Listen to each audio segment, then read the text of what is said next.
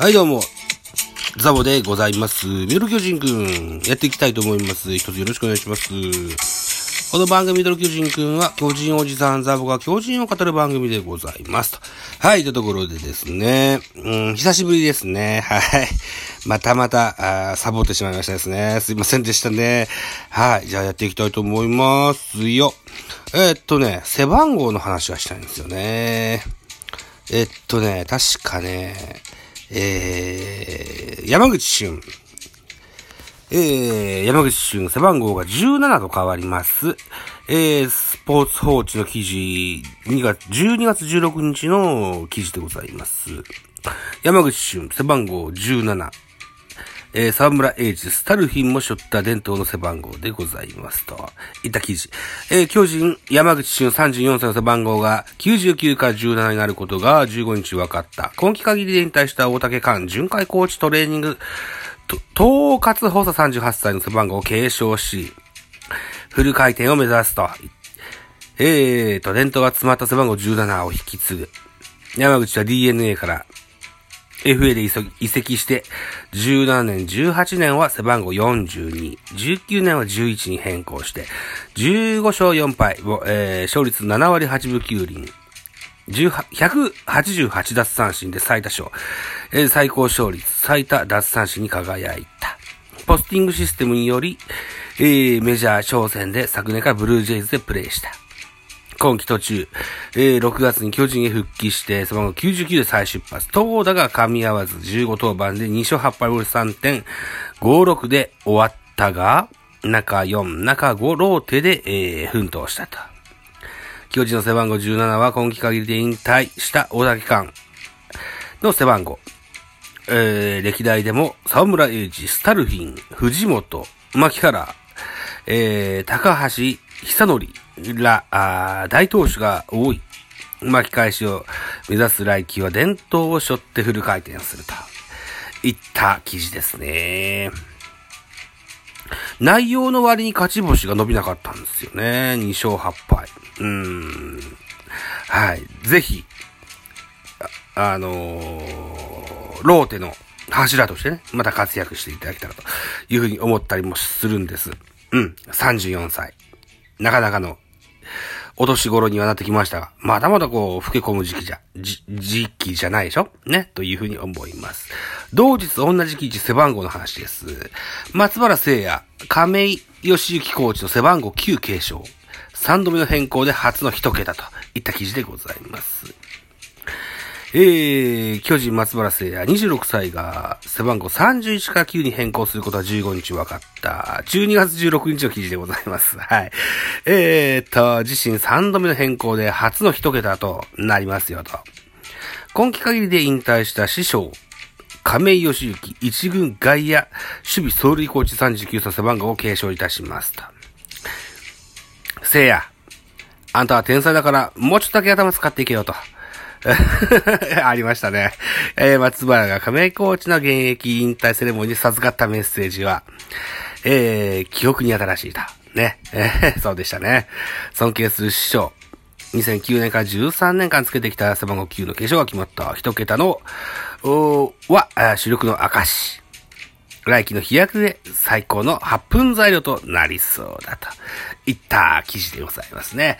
えっ、ー、と、2021年の CS のファイナルステージ、ヤクルト戦の実況を聞いてたら、あの、憧憧れてた松本哲也の背番号31。これ自分で望んでつけたっていう話聞いたことあったから、えー、9とか7とか空いてるけれども、31で行くんだろうなって勝手に思ってたんですけど、なるほどね、9番となりました。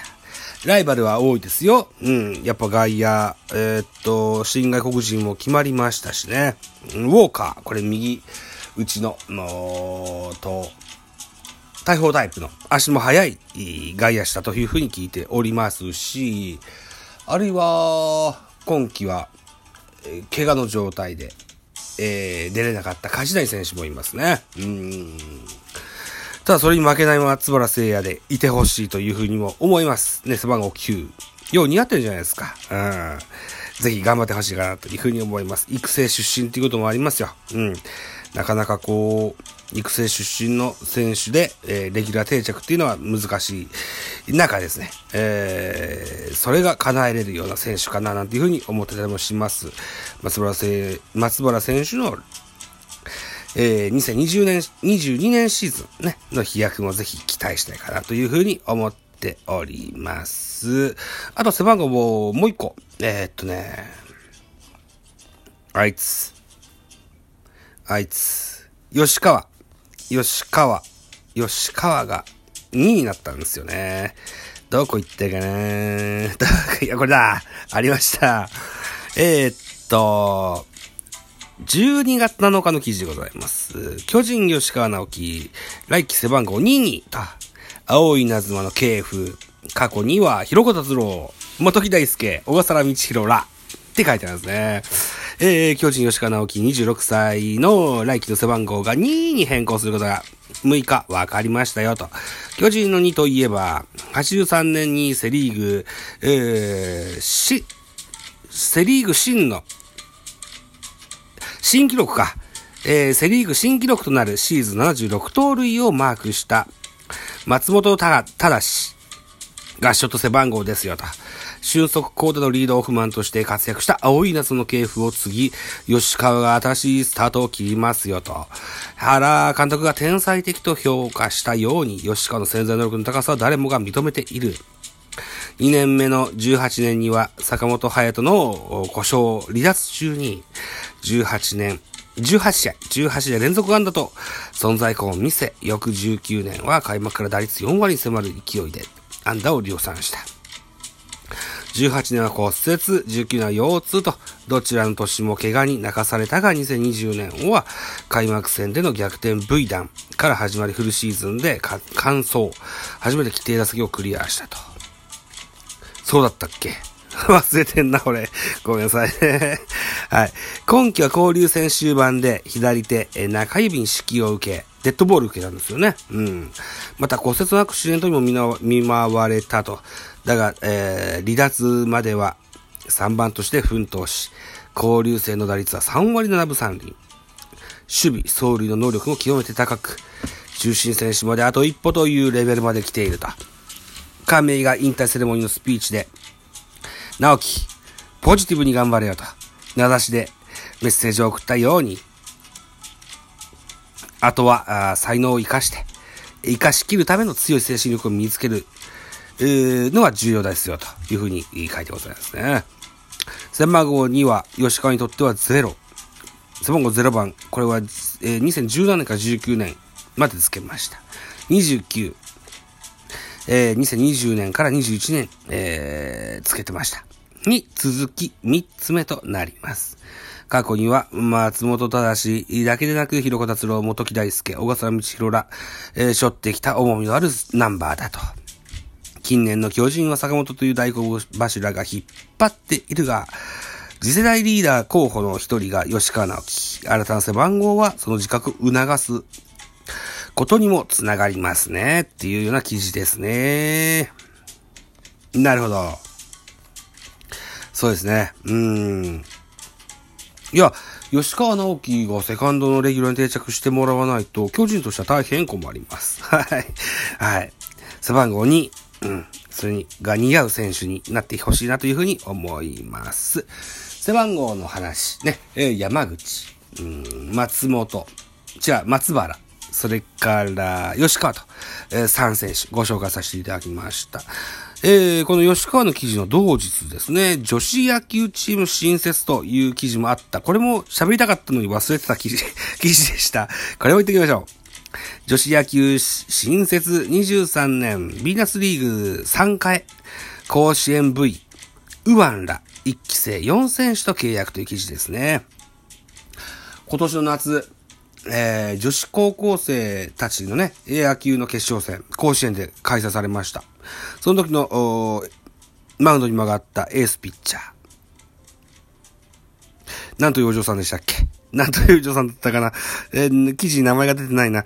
うーんと、まあ、まあそんな女の子が投げたんですよ。ね。巨人が女子公式野球チームを新設することは6日分かったと12月6日の話ですね。うん。えー、2023年からのリーグ参戦を目指し、すでに来年3月に卒業予定の大学生2人、高校生2人の計4選手との契約がないってと。この4選手を第1期生として、チームを編成していくと。NPB では西武、阪神について3球団目の女子野球参入と。女子野球発展のために選手の受け皿を作り、プロ野球の読売ジャイアンツと同様に上昇軍団を目指していきますと。いった記事でございます。といったところでお時間でしょうかそろそろ。あ、島野選手です。はい。神戸広陵学園、島野選手。はい。えー、ジャイアンツ入団といった形になってます。お兄ちゃんも確か大阪桐蔭高校の卒業生だったじゃなかったな？うん。野球一家のお嬢様でいらっしゃいますよ。はい。期待したかなというふうに思いますと。いったしどろもどろで残り40秒。はい。締め工場いきますね。お時間でございます。私、ザボ、ラジオトークの他に、ポッドキャスト番組、ベースボールカフェキャン中世、その辺番組ザボのフリースが、ノートザボの多分多分、アンカー中止各種ポッドキャスト配信中、D 弁。スポーティファイ限定配信中、ミュージカルのトーク、音高など配信番組多数ございます。フォロー、いいね、ギフト、ぜひよろしくお願いいたしますと。はい。いたところでございまして、えー、また一週間ぐらい空いたんだっけ？な、何日か空きました。はい。えー、やめてませんからね。忘れないでくださいね。ザボでございました。ミル巨人くん、今後とも一つよろしくお願いします。また次回お会いしましょう。バイチャ。